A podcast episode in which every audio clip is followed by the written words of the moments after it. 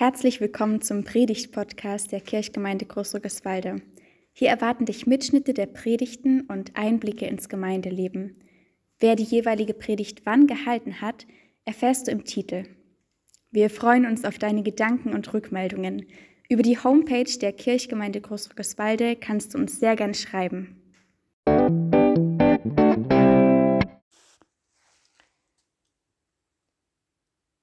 Lasst uns kurz stille werden vor der Predigt und Gott um seinen Segen bitten.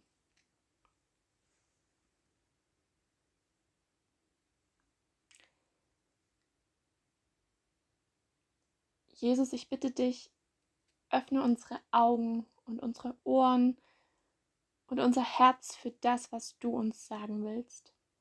Amen. Ich sitze in einer Vorlesung zu Sprachwissenschaft. Wir gehen Grammatik durch. Vieles, was ich furchtbar finde und leider auch nur halb verstehe. Deshalb werfe ich einen Blick auf mein Handy und sehe, dass mir eine Freundin geschrieben hat.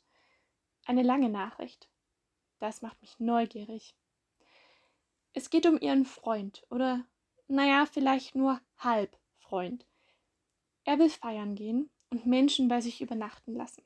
Sie will das nicht. Er sagt, er hätte das schon immer getan. Sie will, dass er wenigstens kompromissbereit ist. Er meint, er würde sich doch nicht für sie ändern.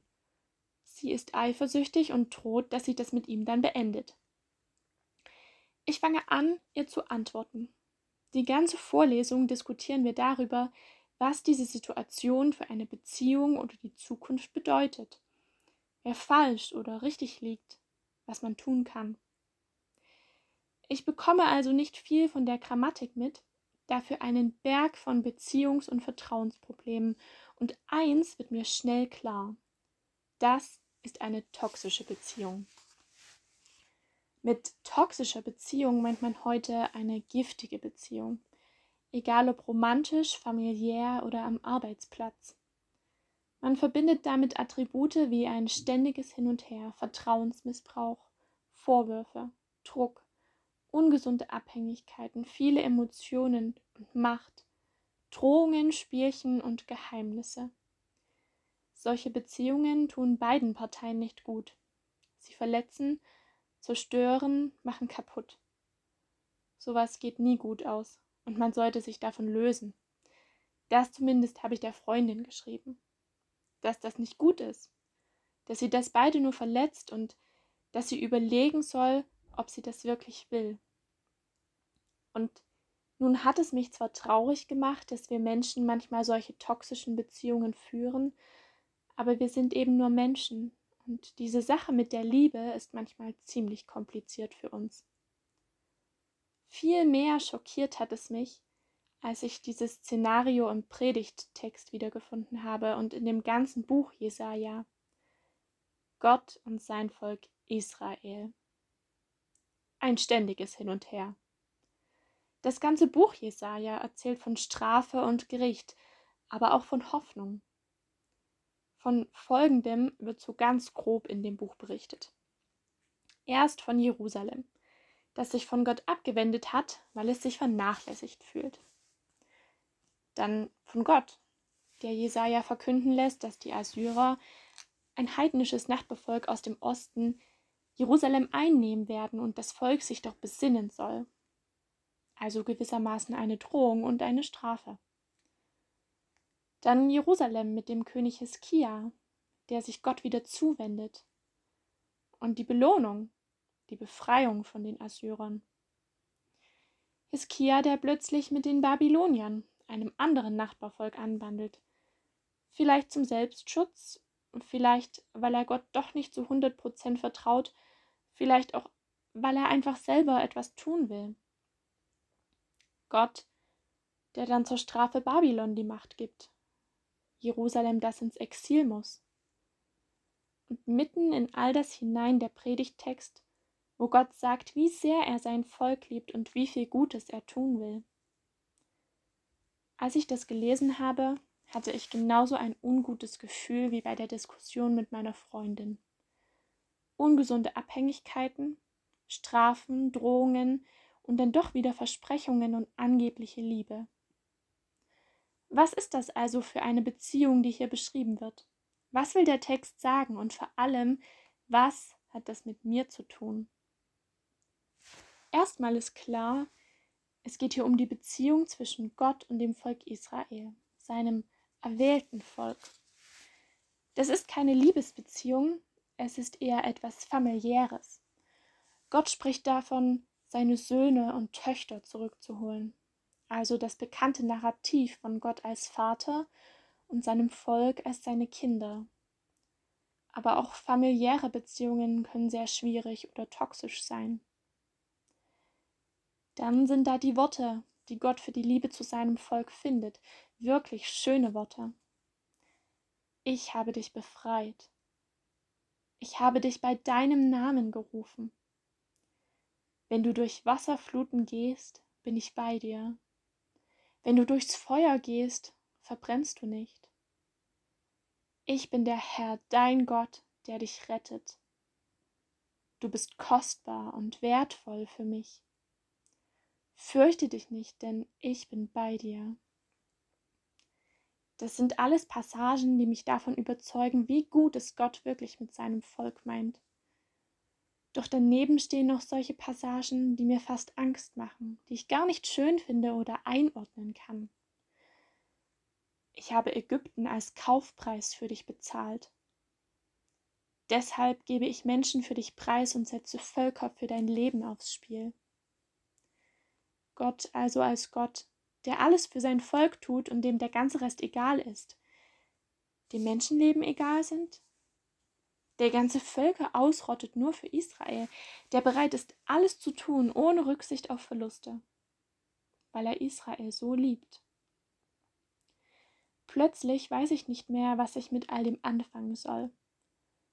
Gott als Vater, der sein Volk wie seine Kinder liebt? All diese Versprechungen und großen Worte. Was ist das jetzt für eine Beziehung? Eine gute? Eine schlechte? Toxisch? Oder doch nicht? Wie ordnet man das ein, dieses Ich würde alles für dich tun? Ich meine, Israel liegt Gott so am Herzen, dass er andere Völker ausrottet, preisgibt.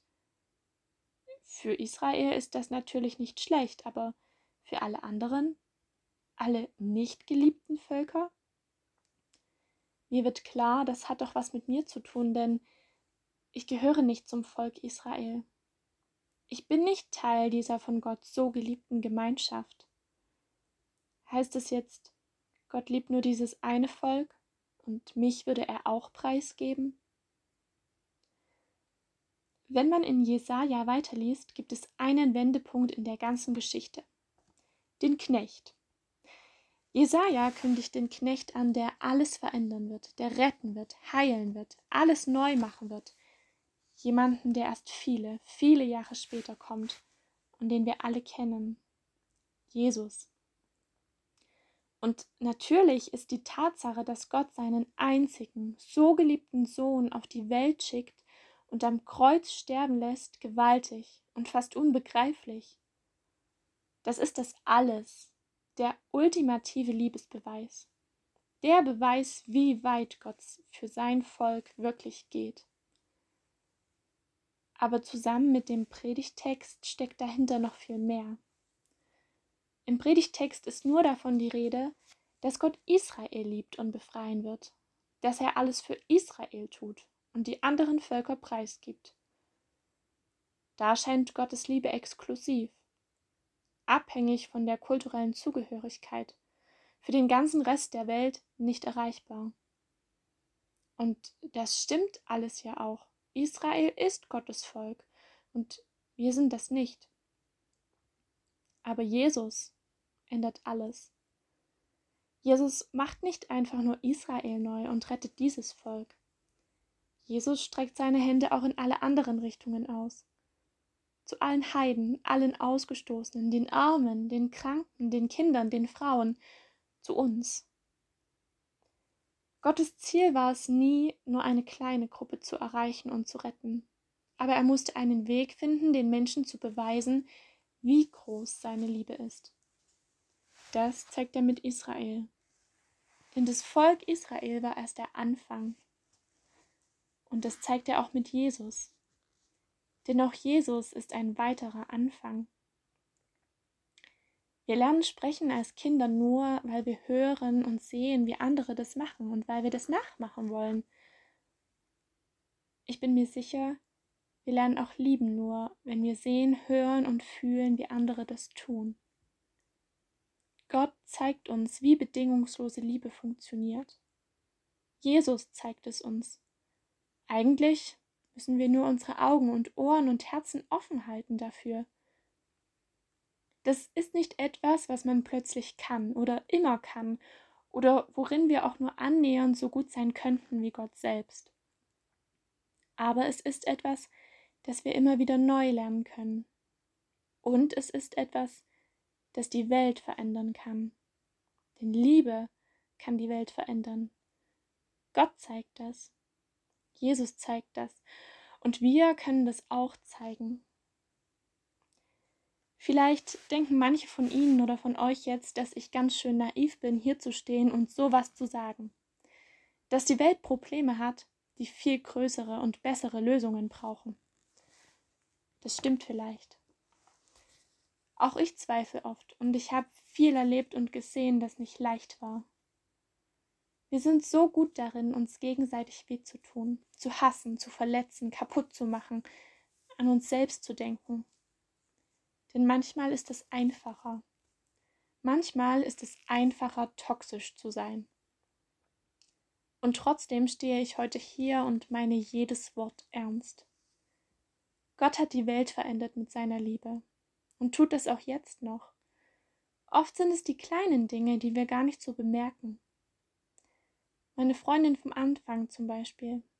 Sie hat diese Beziehung beendet und es war ein wirklich langer und sehr schmerzhafter Weg. Aber ich habe vor kurzem mit ihr telefoniert und sie klang so glücklich wie schon lange nicht mehr. Liebe verändert die Welt. Nicht allein oder einfach so, aber als Teil eines großen Ganzen, als Anfang. Jesus hat es gelebt. Und ich glaube daran. Die Frage ist nur, ob sie, ob du daran glaubst. Und der Friede Gottes, der höher ist als alle unsere Vernunft, der bewahre unsere Herzen und Sinne in Christus Jesus. Amen.